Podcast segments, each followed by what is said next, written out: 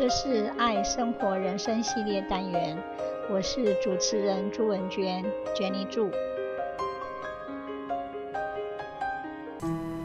色戒是张爱玲的短篇小说，写于一九五零年，故事发生在抗战期间的上海，一群进步青年为刺杀汉奸特务头子易先生。派出最漂亮的女子王佳芝实施美人计，但是在刺杀就要得手之际，王佳芝看到易先生为她买钻戒，深受感动而改变初衷。这部小说深得张爱玲的喜爱，她虽然在一九五零年就完成书稿。但是却经过近三十年不断修改，直到一九七八年，才将这篇小说和其他两个小故事《相见欢》《浮生浪蕊》集结成《枉然记》出版。张爱玲在卷首写道：“这个小故事曾经让我震动，因而甘心一遍遍修改多年。”在改写的过程中，丝毫也没有意识到三十年过去了。爱就是不问值不值得。色戒的故事背景设定在第二次世界大战期间，太平洋战争发生前后的上海和香港。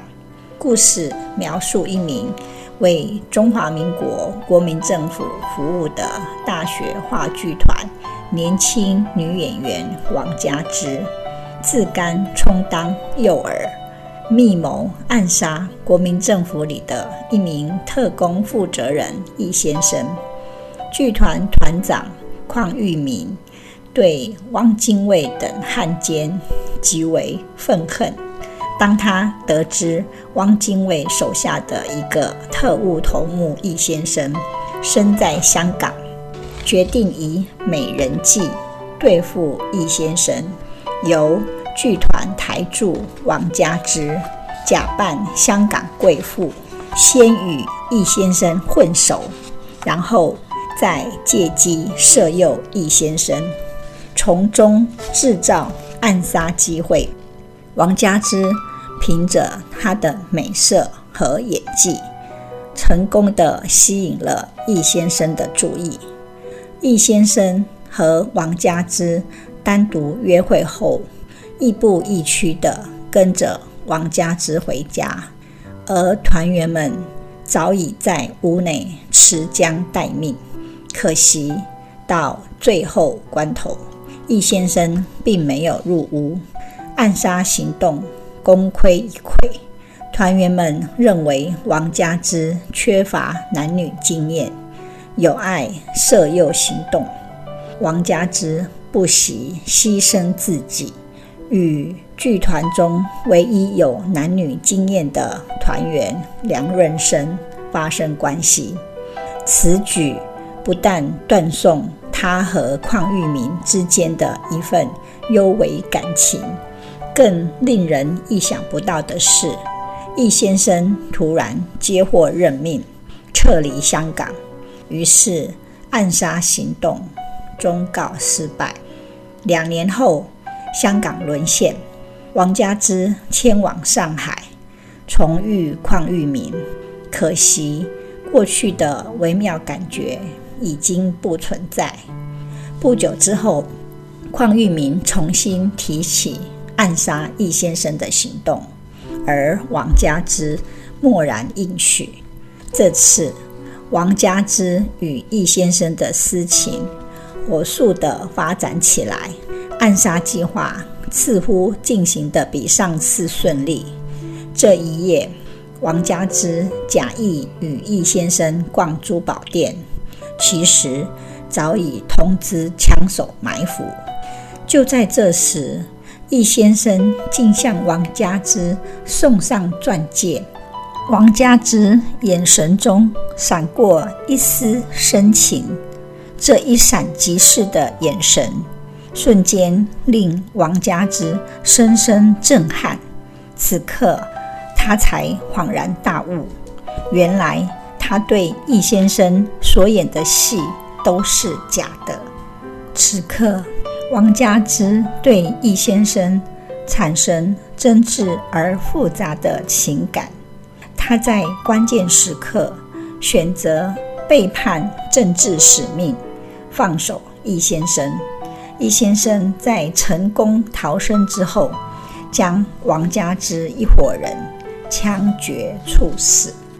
王佳芝内心思潮起伏，看着闪亮的钻戒，感动于他所承诺的依靠，他连一生都从未拥有过，而易先生在此刻却给了他。王佳芝正声说。快走，快走！易先生立即明白王佳芝的意思，飞快地夺门而出，要入车厢，驾车离开。这短促的快走来得猝不及防，也成为这场乱世幽暗情爱的告别。易先生逃离暗杀现场后，立即开始封路。搜捕王佳芝一伙人，很快的，王佳芝和他的同伴皆被一网打尽。易先生下令，当晚十点前，在南郊石矿场将这伙人枪决。张秘书把那颗价值连城的鸽子蛋钻戒交给易先生，这是王佳芝被捕后。托张秘书还给他的，易先生脱口而出：“那不是我的。”晃动的钻戒却让易先生仿佛看到了王佳芝。易先生走到王佳芝以前住的房间，看着床单上的皱褶，缅怀他深爱的故人。十点的钟声响起。这死亡的丧钟宣告着王佳芝的肉身已不复存在，而易先生在这一刹那身体颤抖，王佳芝肉体已殒，却永远活在易先生的心里。谢谢分享，拜拜。这是爱生活人生系列单元，我是主持人朱文娟娟妮祝，希望你会喜欢这次的节目，我们下次见，拜拜。